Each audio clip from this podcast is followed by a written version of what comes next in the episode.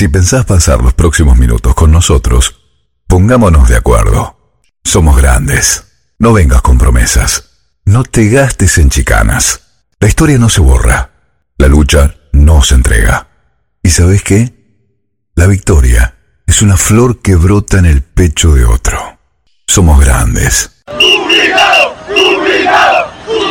Presencia de Norma Pla. Esta, esta es la juventud divina que es la que nos viene a ayudar a nosotros. Por eso los jubilados hoy estamos acá.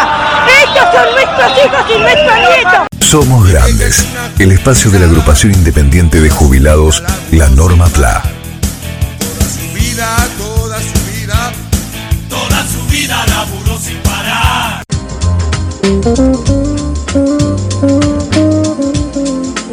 Conversamos en estos días con la compañera doctora Nilda Nora Guerra, nuestra querida Pelusa, pensando que tal vez eh, ningún otro integrante de agrupación La Norma PLA está en condiciones como ella de emitir una opinión profesional y, por qué no, científica acerca de la disyuntiva entre apertura de clases o cierre de la escolaridad, sobre todo en un momento de alta proliferación de casos de COVID-19. La doctora Guerra, pediatra ella, hoy jubilada, se desempeñó durante 35 años en el Hospital Pena. Hoy forma parte del Foro Popular de Salud que congrega a una veintena de reconocidos profesionales de la salud. Le consultamos sobre su postura respecto del decreto de necesidad y urgencia que dispone un alto en la actividad de las escuelas, tratando de equilibrar las estadísticas que al día de hoy son algo más que alarmantes. Bueno, te contesto con mi experiencia de 35 años atendiendo a chicos en el Hospital Pena. Todos los pediatras sabemos y comprobamos que con el comienzo de las clases empiezan a proliferar las enfermedades infectocontagiosas, que tienen el mismo modo de contagio que el COVID-19, que es el contacto estrecho durante más de 15 minutos y las gotitas de flush que despedimos al respirar, hablar, toser, etc. Estas enfermedades, que eran epidemias, con el tiempo fueron desapareciendo o disminuyendo gracias a las vacunas. La difteria, el sarampión, la tos convulsa, la rubiola, etc. Pero persistieron las virosis respiratorias. Ahora estamos frente a una muy contagiosa y grave, ocasionada por el coronavirus. Pelusa, suponemos que tenés contacto con los profesionales que hoy trabajan en el Hospital Pena. ¿Qué situación están planteando ellos? Sabemos que se han contagiado muchísimos chicos, algunos tuvieron que ir a terapia intensiva y tristemente algunos murieron corriendo la misma suerte sus familias y amigos. Entonces, para que quede claro, la apertura de clases implica una exposición riesgosa de alumnos, padres, docentes y no docentes. ¿Es así? Me angustia el hecho que pretendan mantener las clases presenciales en este momento de pico máximo. Es una inconsciencia total. Ni siquiera podrán cumplir con las normas establecidas. Ventanas abiertas con temperatura cerca de 0 grados centígrados, mantener con barbijos a los más pequeños durante una o dos horas, evitar amontonamiento de chicos. Mirá, la vida es lo más preciado que tenemos y debemos protegerla, antes que nada, para nosotros y para los seres que amamos. Lo que me indigna es aquellos que nos deben proteger, que están en la justicia, no les interesa el bien de la comunidad, sino especular con los que son dueños del poder mediático y económico. Contundente, doctora Guerra. Tu voz se suma a la de tantos profesionales que están preocupadísimos por el avance de la pandemia. Todos ellos, al igual que vos, están viendo la irresponsabilidad de una parte de la clase dirigente, seguida por un sector de la comunidad, en el marco de decisiones del máximo Tribunal de Justicia de la Argentina que, a todas luces, se ha entrometido interesadamente en cuestiones de estricto rigor sanitario.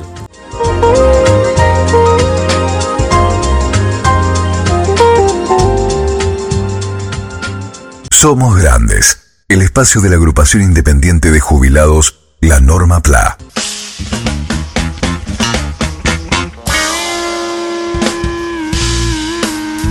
En estos micros programas de Somos Grandes, tratamos de brindar a los compañeros jubilados que nos consultan una respuesta lo más precisa posible. Tal es el caso de Rafael, que nos eh, comunica la siguiente inquietud.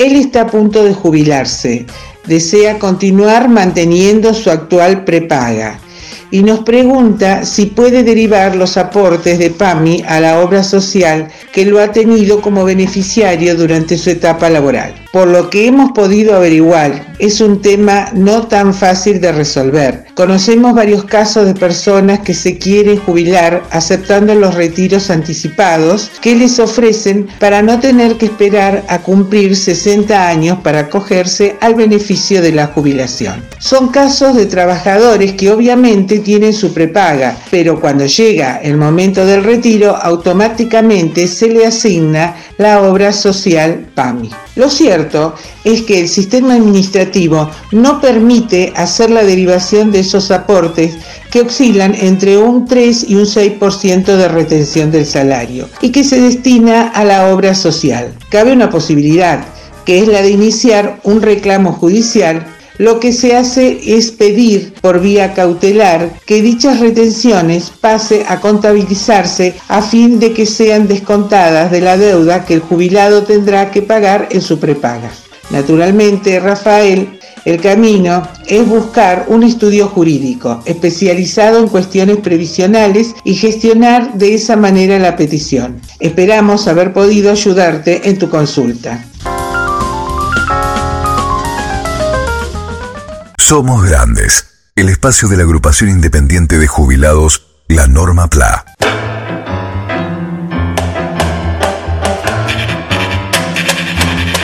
En este momento me está transportando la ambulancia, bamboleándome por un empedrado desparejo. Me llevan a otro sanatorio, en busca de una cama de esas que llaman caliente. Hace tres horas y media que damos vuelta, aullando por la ciudad. Tengo COVID, me siento pésimo. Y en este trance se me ocurre hablarte a vos. A vos que ya dudaste del virus, de Rusia, de todas las vacunas, de los consejos de tantos médicos y de tu hermana, que es enfermera y te cuenta a cada rato lo que está pasando paredes adentro de los hospitales. Hasta que me quede sin voz voy a tratar de explicártelo. Pero al revés, empezando por tu final anunciado. Esto que pasa no es joda, viejo. Si seguís con esa postura canchera, prepotente y soberbia, podés terminar de distintas maneras. Te lo digo yo que voy en camino. Podés morir en la calle y quedar tirado hasta que en un par de días pase de casualidad una guardia urbana o un cartonero que te levante y te lleve de lástima hasta una fosa común en un baldío cualquiera. Pensalo no va a haber camas ni calientes ni frías. Olvídate de conseguir un respirador o una mísera cánula. Los médicos intensivistas, esos que saben cómo hacer el procedimiento, están saturados. Y varios cayeron contagiados atendiendo a super pibes como vos. Entonces, capaz que podés morirte en tu domicilio y quedar ahí hasta que un funebrero cumpla con el protocolo final de llevarte hasta tu última morada que por varios días no se sabrá cuál va a ser porque el cementerio estará colapsado y su personal diezmado por la pandemia no tendrá tiempo de cavar tu fosa individual.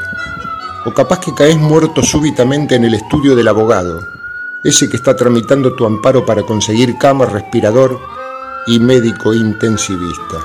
Porque ¿sabes qué? El comité de bioética dispuso tu sacrificio para salvar a un pendejo que está en tus mismas condiciones. Mira, lo mejor que puede pasarte es que mueras en una cama de hospital. ¿Sabes por qué? Porque un estudiante de medicina te colocó mal el respirador, te intubó pésimo, te introdujo aire con demasiada presión, se rompieron tus alvéolos y colapsaron tus pulmones. ¿Querés que siga yendo para atrás en el cuentito de tu final de vida? ¿Te acordás cuando dijiste, esto no es normal, y fuiste a hacer la cola al hospital? ¿Te acordás de aquel primer dolor de garganta, de la comida sin sabor, del perfume sin perfume? ¿Te acordás que ya tu familia se había cansado de pedirte que te cuidaras? ¿Te acordás de tus participaciones en marchas caceroleras al lado de bolicheros, directores de escuelas privadas, republicanos de generación espontánea y libertarios de barrios cerrados? ¿Te acordás de esas diez últimas juntadas con amigos dentro de las cervecerías, en casas particulares, o en fiestas de las que denominan clandestinas? ¿Te acordás cuando decidiste no usar barbijo porque seguramente ya habías tenido y superado al COVID? ¿Te acordás? Yo sí me acuerdo, me acuerdo de todo. Y ahora viajo en ambulancia bamboleándome por un empedrado desparejo, buscando una cama caliente, aullando por la ciudad como perro abandonado.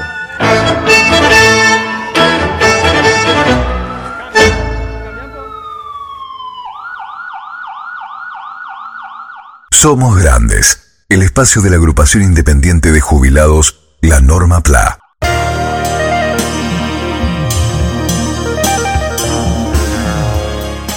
Les habla Norberto Galazo desde Buenos Aires y es el mayor gusto en comunicarme con los compañeros de la agrupación de jubilados La Norma PLA y establecer un diálogo en estos momentos de dificultades, de profunda crisis económica y, y pandemia que nos ha aislado y que de esta manera podemos establecer una vinculación permanente. Por supuesto que el orgullo es nuestro, Norberto, por contarlo a usted, uno de los historiadores más prestigiosos de la Argentina, participando como panelista de nuestros programas. Hoy nos gustaría consultarle acerca de esta nueva aparición en nuestras pampas del Fondo Monetario Internacional, una entidad que pocas veces o nunca representó buenas noticias para nuestro pueblo. ¿Qué opinión le merece esta recurrente convocatoria para apelar al recurso del salvataje por parte del organismo financiero? Al finalizar la Segunda Guerra Mundial fue creado el Fondo Monetario Internacional, considerando que la Gran Guerra había sido producto de enfrentamientos económicos y luchas por los mercados, y que era necesario una organización multilateral que pudiera armonizar las economías de los distintos países y evitar un nuevo conflicto. Por eso el Fondo Monetario Internacional fue un organismo en defensa de los intereses plutocráticos, especialmente de Estados Unidos y de Gran Bretaña. Cuando el gobierno de Macri, después de haber endeudado al país tremendamente, encontró que los, los bancos y los, las principales entidades económicas ya no estaban dispuestos a otorgarle préstamos, en el 2018 se arrojó en brazos del Fondo Monetario Internacional. El Fondo Monetario Internacional le dio un préstamo importante de más de 50 mil millones de dólares que fue entregando en cuotas. ¿Y para qué sirvió ese préstamo? Eso sirvió nada más que para que eh, Macri y sus amigos aumentaran la gira de divisas al exterior, la fuga de capitales y no resolvieran ninguno de los problemas. Este escandaloso proceder del Fondo Monetario Internacional, corresponsable del desastre económico realizado por el macrismo, dio lugar a que el fondo haga un giro que no es un giro en profundo de sus planteos, sino un giro oportunista vinculado a esta situación. Ellos son corresponsables de la crisis y por tanto les interesa que la Argentina encuentre una manera de renegociar la deuda externa de tal modo que el Fondo Monetario no quede totalmente desairado. O sea que no debemos presumir que el Fondo Monetario hoy nos trate de diferente manera con respecto a los compromisos que asumió el gobierno anterior. Es una situación coyuntural donde el fondo estima que lo más conveniente para no aparecer este, estrechamente vinculado al, desastre del, del, macrismo en el poder, creen que lo más conveniente es adaptarse, buscar alguna solución más o menos amigable y que los buitres cedan algo en sus prepotencias y su codicia por eso todavía no se ha logrado el definitivo acuerdo que está en,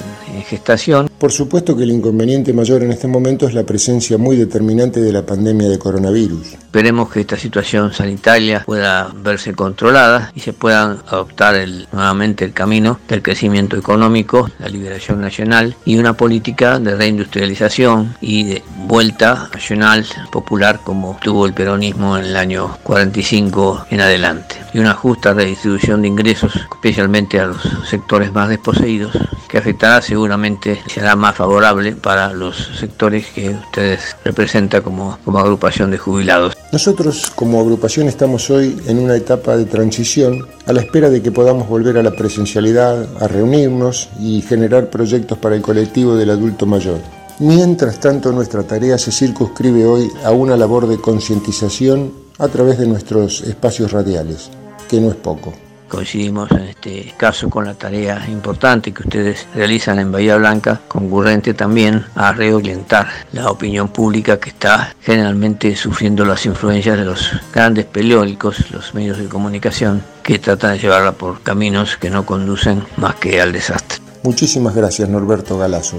Seguramente volveremos a convocarlo a nuestros programas en la necesidad de contar con una palabra absolutamente autorizada.